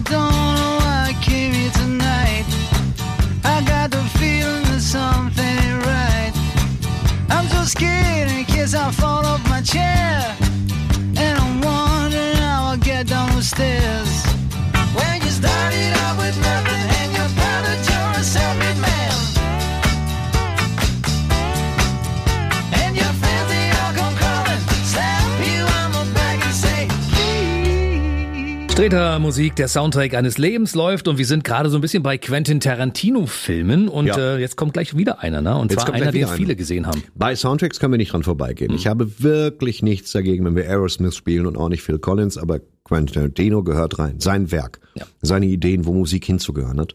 Pulp Fiction, furioses Drehbuch, preisüberhäuft, nicht chronologisch erzählt, das große Comeback des John Travolta, muss man auch ganz klar sagen. Und damit auch das ne, Thomas Danneberg, der ihn synchronisiert hat. Fantastisch. Und Samuel L. Jackson, der damals von Helmut Kraus synchronisiert wurde und nicht von Engelbert von Nordhausen, was jetzt keiner wissen will. Unsterbliche Dialoge, wie nennt man einen Viertelfünder in Amsterdam? What a Wonder with Cheese, äh, wegen des metrischen Systems und so weiter. Der großartige Monolog von, von Samuel L. Jackson, bevor er Leute erschießt und ihnen den Bikahuna Burger weggefressen hat. Das ganze Ding ist ein fantastisches Husarenstück als Film. Für mich wird für immer die Lieblingsszene bleiben, wie Chris Walken dem jungen Bruce Willis seine Uhr bringt. Aber das ist, gucken Sie sich das selber an. Zusammen mit meinem Lieblings, mit meiner Lieblingsfrage aus einem Film jemals, die da lautet, sind Sie ein Eichenmann? Aber es spielt auch keine Rolle. Was, der Film ist toll, wir alle kennen ihn. Wer sich auch nur mindestens für Filme interessiert, sagt entweder, was für ein Meisterwerk, ich liebe Quentin Tarantino und alles, wofür er steht, und die anderen sagen, ich habe den nicht verstanden, aber gar nicht in der richtigen Reihenfolge. Das Leben ist, wie es ist. Hier ist die Musik daraus eine der Musiken, die ganz besonders stark äh, mit diesem Film magnetisiert und verhaftet sind. Es ist von Dick Dale and his Deltones, Misery Lou.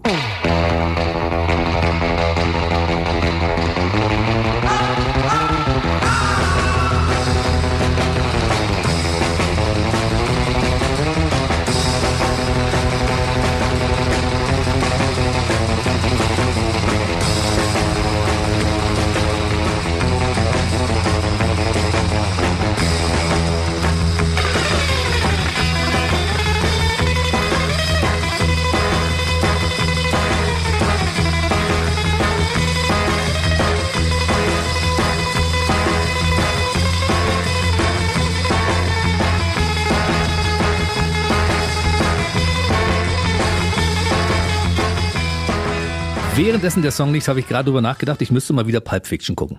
Ja, Oder vielleicht gucke ich auch gleich Kill Bill oder vielleicht gucke ich auch gleich beide, weil Tarantino ist ein großartiger Filmemacher. Ja, das ist ein großartiger Filmemacher. Gleich mal eben Kill Bill zu gucken, halte ich für ein ambitioniertes Projekt, weil du musst mal beide gucken und dann ist Montag. Aber sind ja tolle Filme, tolle Musik, großartige Uma Thurman und so weiter und so fort. Ich fand auch den letzten Once Upon a Time in Hollywood. Ich habe den geguckt im Kino. Mit Dieter Nuhr war ich im Kino und habe den geguckt seinerzeit. Und wir müssen sagen, kurz war der nicht, aber doch erhellend und großartig gespielt. Oscar mit Recht für Brad Pitt und super Film, auch super Musikauswahl, wobei mir die hier äh, tatsächlich, also die beste ist, ist für mich für Kill Bill. Wir kommen zu dem Film jetzt, weil da sind wirklich großartige Songs drin. Einige habe ich nie gehört und dachte mir, was für ein furioser Song. Einige sind extra komponiert worden und das hat man ja auch mal und noch andere ach, so unfassbar, ein Meisterwerk, ein, ein brutales Meisterwerk, eine wirklich Sehr das ist die Film. ganz hohe Schule des Martial Arts Film. Das ist die, die wirklich, das ist das Ben Hur der asiatischen Schwertkämpfe. Kill Bill. Volume One vor allen Dingen. Ich meine, das musst du dir mal erlauben. Das macht in Hollywood kein Mensch. Ich mache einen Film, der heißt Kill Bill. Also ich sag dir, worum es geht. Wir werden Bill töten. Das ist Teil 1. Teil 2 bringe ich ein andermal. Aber keine Sorge, Teil 1 ist ja schon drei Stunden lang. Bring es. Mit Zeichentricksequenzen. Äh, ja. Du, meine Könnte- Tochter ist Weltmeisterin im MMA. Insofern weiß ich, das ist so Grundausstattung von denen, weißt du? Alle Leute, die fighten, gucken sich das natürlich an. Ja, weil sie logischerweise. recht haben. Ja, Choreografie, Abläufe, fantastisch. alles. Sparsamkeit in der Bewegung, fantastisch. Naja, und dazu kommen wir jetzt. Wir nehmen mal einen von den Songs, wo ich Ihnen nicht ewig was zu erzählen muss. Wir nehmen von Nancy Sinatra, Tochter von Frank. Äh, nehmen wir einfach mal, die hat eine Menge schöner Songs gemacht. Original von Cher, von 66 aus unserem Geburtsjahr. Hm? Ist es von Cher? Ja. Ist trotzdem cool von Nancy Sinatra. Sie hat ein bisschen viele Sachen so ein bisschen nachgesungen, aber darum geht es jetzt auch nicht. Nancy Sinatra, Bang Bang.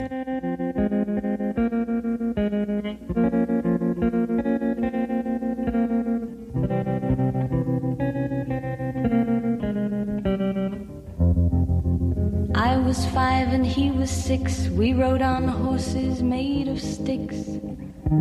He wore black and I wore white. He would always win the fight. Bang, bang. He shot me down. Bang, bang. I hit the ground. Bang, bang. That awful sound.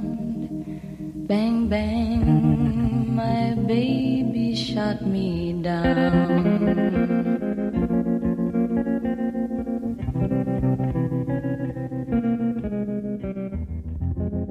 Streter Musik, der Soundtrack eines Lebens mit dem nächsten Filmsong. Und das, Nächster ist, Film. das ist wirklich ein Film, den habe ich sehr genossen. Also ganz ehrlich. Ja, es ist natürlich, man hat ihn sehr genossen wegen des Spiels. Es ist manchmal oder anders. Manchmal ist es so, wir haben gerade über Whitney Houston gesprochen, die natürlich einen guten Job gemacht hat. In The Bodyguard. Es war gut, ne? Das ist schon mal schön, wenn man dann so einen Superstar hat, der Soulmusik, der dann wirklich auch so schauspielern kann, dass man ihn das abkauft. Es gibt natürlich noch einen anderen Level. Wenn du Leute nimmst wie Lady Gaga, Wahnsinn. Pop, pop, pop, Pokerface, pop, pop, Pokerface, wo du sagst, ja, äh, ich begreife. Die dann die Popmusik ja nicht neu erfindet, aber so neu sortiert, dass du sagst, okay, die dann klassischen Gesang beherrscht, die dann jede Facettierung von, von Musik beherrscht, bei der du dann feststellst, dass du nicht einfach, dass sie nicht einfach nur schauspielert, sondern furios schauspielert, überzeugend natürlich schauspielert. Das konnte ich bereits besichtigen in, in American Horror Story Hotel, das war damals die Staffel, in der sie wo ich mir dachte, äh, oh, äh, Moment, Moment, äh, kann nicht sein. Du kannst nicht so eine Sängerin sein, so eine Performerin und dann so eine Schauspielerin. Ich würde mich beruhigen, wenn es gelaufen wäre wie bei Madonna, aber die ist halt richtig gut. und dann kommt A Star is Born. Ich denke mir, ach, kenne ich den Film. Chris Christopherson und Barbara Streisand, glaube ich. Die klassische Geschichte von, äh, kann ich mal singen? Und dann, wow, du machst das gut, bums.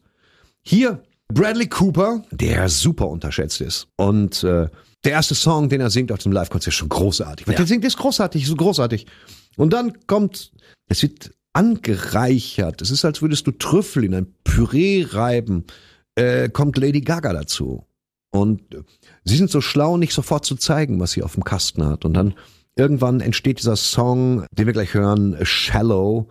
Und das ist ein Song, den habe ich im Radio gehört, gesagt, ja, okay, verstehe, verstehe. Aber der hat mehrere Ebenen, das kann man schlecht erklären. Der hat so, so mehrere Ebenen, die dich ansprechen. Erst sagst du, ja, ist aus dem Film, ist der Song, dieses, aber das wird so ein moderner Klassiker auch werden. Ja. Weil du denkst, ja, der ist toll komponiert, ein bisschen gegen den Strich und trotzdem total eingängig und er ist super gesungen und seine Leistungsschau für das, was die drauf haben.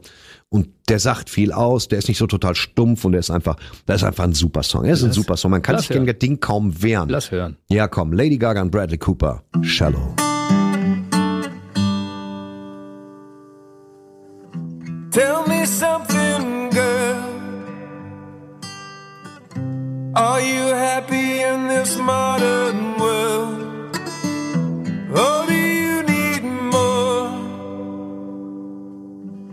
Is there something else you're searching for? Tell me something, boy. Aren't you tired trying to fill that void? I'm falling. In all the good times, I find myself longing.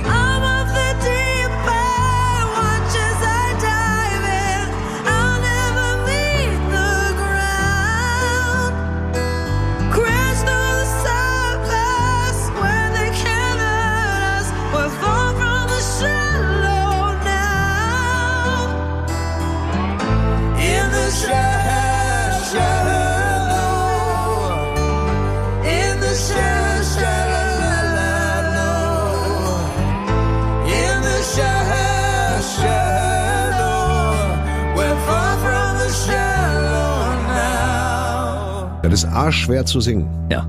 Arschschwer. Ja, arschschwer, Arschschwer. definitiv. In dem Augenblick, wo Lady Gaga einsteigt, Ist vorbei. Da es ist ist generell Gen- vorbei, aber ich finde das schon schwer. Gänsehaut pur, Ja. ne? es ist unfassbar. Sag nicht Gänsehaut pur, das ist so ganz schrecklich. Na, Gänsehaut pur. Luxus pur. Was pur? Was soll denn da sonst bei sein bei der Gänsehaut? Eine Vernarbung? Sag nicht Gänsehaut pur, das ist ein schreckliches Klischee. Das muss ich euch Radioleuten echt noch austreiben. Oh, Ja, wir leben doch mit diesen Klischees, weißt Ist du doch doch, gut, ne? alles klar. Gut, weiter. Du, aber du hast recht, ja. Das ist schon, ich habe tatsächlich ges- festgestellt, dass meine Haut sich da ähm, im Bohrenbereich. So, weiter. Der nächste Film Ja. ist aus dem Jahre 1993. Das waren meine goldenen Jahre Kikeriki. Es gab äh, in den 90ern lief das noch alles ein bisschen, bisschen gesitteter ab als heute. Da wurde nicht jeder Film fünfmal gemacht, wie Ghostbusters und so weiter, wobei der letzte Ghostbusters, Ghostbusters Afterlife, bei uns Ghostbusters Legacy, toll war. Hab ich nicht gesehen. Ja, trotzdem toll. Muss ich so, gucken. Gut erzählt, tolle Dialoge, schöne Spezialeffekte. Und zum Schluss habe ich geweint. So, mehr muss ein Film ja nicht können. Und damals war es nur so, dass man gesagt hat, ja, komm, lass mal, guck mal, der Graf von Monte Cristo. Das ist 30 Jahre her, könnten wir eigentlich mal einen neuen Film machen. Oder die Western-Geschichte. Wir haben so eine glorreiche sieben Western-Geschichte. Lass mal die ganzen jungen, tollen Schauspieler nehmen, die es so gibt. Hier so Kiefer Sutherland und so und Oliver Platt. Und lasst uns hier alle mal nehmen, dann äh, machen wir mal einen Western. So immer eine Wiederbelebung eines Genres. Und das war auch 1993. Die, war das 93? Ja, die drei ich, ja, Musketiere 93, hm? Die drei Musketiere. Es wird alle 20 Jahre einen Musketiere-Film geben, weil die Geschichte einfach nicht alt wird. Hm. Ne, der pissige Kardinal Richelieu und die Musketiere, die ja letztendlich, was soll man sagen, das war so ein bisschen die Söldner der französischen Könige, wo man gesagt hat, ja, wenn gar nichts mehr geht, schick mal Musketiere so. Ah, gucken. Und die waren oft zu Fuß, die haben ja oft nicht mal geritten so. Das waren Leute, die liefen rum. Es spielt keine Rolle. Jedenfalls Musketiere, die drei Musketiere wurden besetzt mit neuem Personal. Der Film lief nach allen Regeln der Kunst, wurde er zusammengebaut. Da hieß es, äh, hier Bums, komm, Musketiere, ihr alle sauer, ich hätte gerne Degenkämpfe. Ich hätte gerne romantische Verstrickung. Äh, ihr müsst D'Artagnan einführen, also nicht irgendwo einführen, sondern ihr müsst D'Artagnan muss aufgebaut werden. Und jetzt brauchen wir noch einen schmissigen Song. Ich meine, Freunde, wir haben die 90er. Irgendwer, haben wir irgendwelche populären Sänger, die da einen guten Song drüber plästern können? Ja, haben wir. Und irgendeiner sagt, ja komm, lass Brian Adams nehmen, Sting und Rod Stewart. Und die kommen jetzt auch. Brian Adams, Sting und Rod Stewart äh, aus Die drei Musketiere mit dem Song All for Love.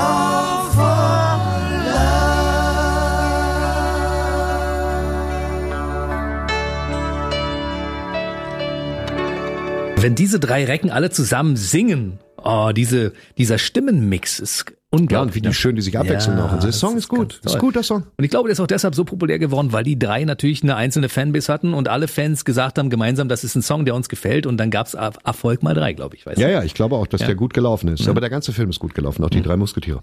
Und danach kamen noch 35 andere drei Musketiere-Filme. Weiter. Der nächste Film ist wieder ein Bond-Film. Der nächste Film ist wieder ein Bond-Film. James Bond 007. Die Welt ist nicht genug. Ich finde ja persönlich doch. Also, aber das ist meine Privatmeinung. Trotzdem schöner Film. Die Welt in diesem Fall ist tatsächlich, ist glaube ich eine Zeitung. Aber ach, komm, ist jetzt scheißegal.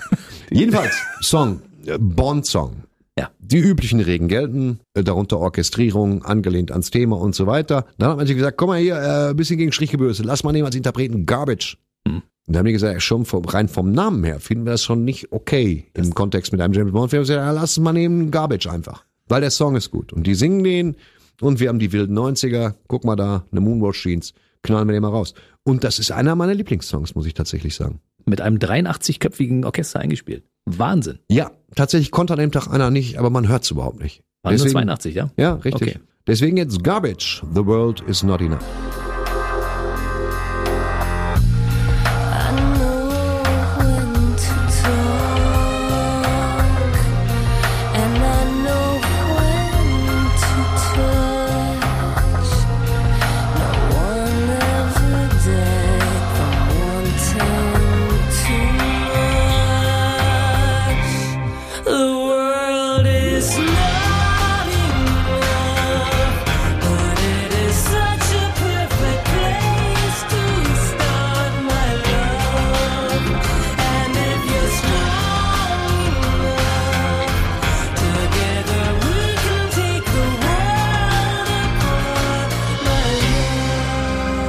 Glaube, wir sollten wirklich mal eine Sendung mit nur Bond-Songs machen. Weil wir hatten jetzt schon ein paar in dieser Sendung und die sind alle toll irgendwie. Nee, ich finde nicht, dass wir das, ja, wir hatten aber auch gute, weißt du, und dann kommen wir an den scheiß Bond-Songs vorbei. Gibt es scheiß Bond-Songs? Es gibt Bond-Songs, die mir, die müssen auf die Nerven gehen. Dann kommen wir zum nächsten Song. Ja, genau. Und mit dem kann ich was anfangen. Der ganze, der ist ein klassischer Song von, kriege ich ein bisschen gute Laune von. Werden Sie feststellen. Auch gegen Ihren Willen kriegen Sie ein bisschen gute Laune von. Es geht um den Film Benny und June. Ah, ich- 1987 war das. So alt ist der. Mann, wo ist meine Kindheit hin? Ich habe den, glaube ich, auch gar nicht gesehen. Ich stelle fest, ich muss meine Hausaufgaben machen. Nächstes Mal muss ich mir Benny and June mit, ähm, damals hat Kollege Johnny Depp den Standard gesetzt. Das, was wir da hatten, nämlich ein leicht verrückter Johnny Depp, das ist seine Grundausstattung. Gut aussehen, längere Haare, Hut und gerne mal eine Weste und ein Tuch und ein bisschen verrückt und durchgeknallt. Das ist die Grundausstattung, das ganz kleine Besteck, das äh, Johnny Depp schon immer am Start hatte. Ein wunder, wunderbarer Film. Mittlerweile ist Johnny Depp Mitte, Ende 50 und sieht immer, Immer noch um Längen besser aus als wir alle. genau wie Brad Pitt, aber so ist das nun mal. Ja. Die Leute cremen sich ein. Ist auch egal. Hier kommt ein Song aus dem Film Benny und June. Wenn Sie ihn nicht gesehen haben, gucken Sie ihn bitte. Es ist immer wieder schön. The Proclaimers mit I'm gonna be 500 Mile. When I wake up, well, I know I'm gonna be, I'm gonna be the man who wakes up next to you. When I go out, yeah, I know I'm gonna be, I'm gonna be the man who goes along with you. But I would walk 500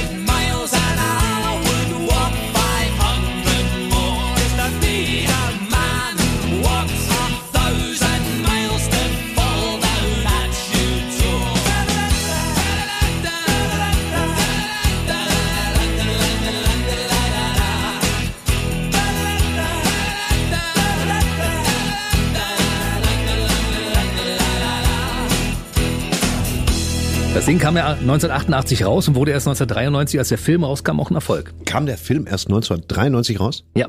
Okay, dann, ja gut, der Song ist älter als der Film, das weiß ich.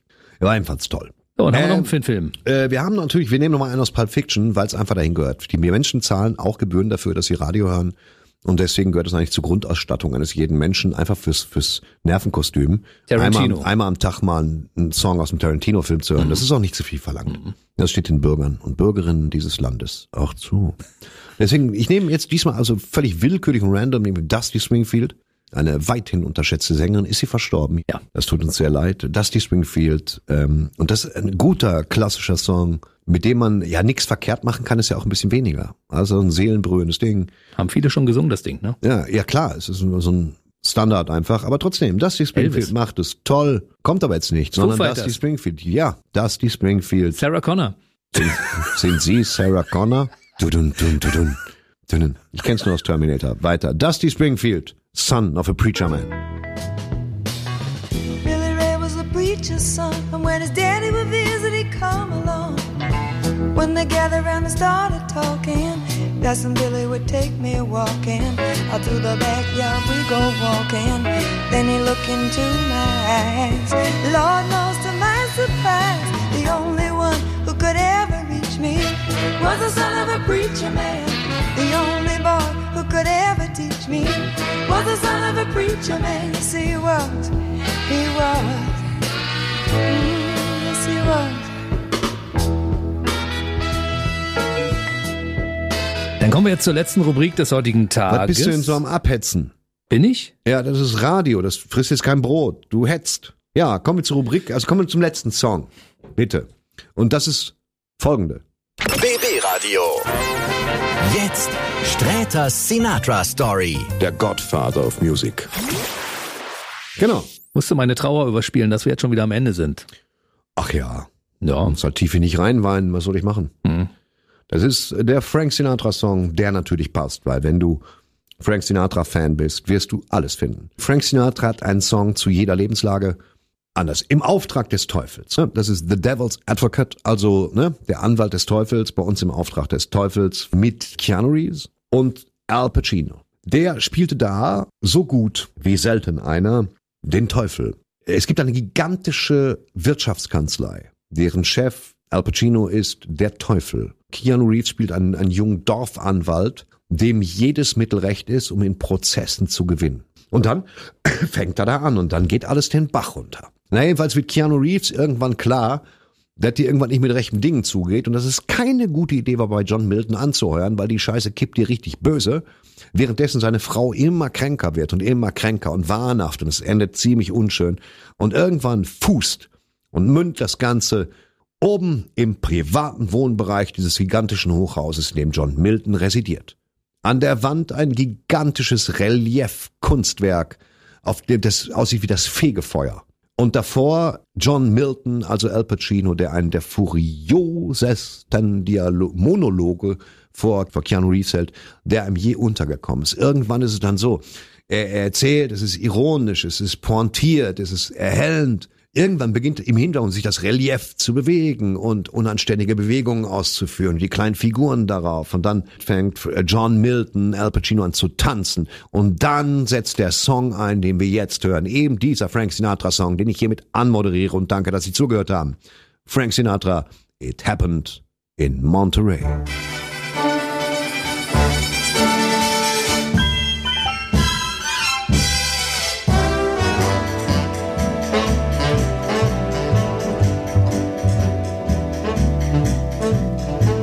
It happened in Monterey a long time ago. I met her in Monterey, in old Monterey. It happened in Monterey a long time ago. I met her in Monterey.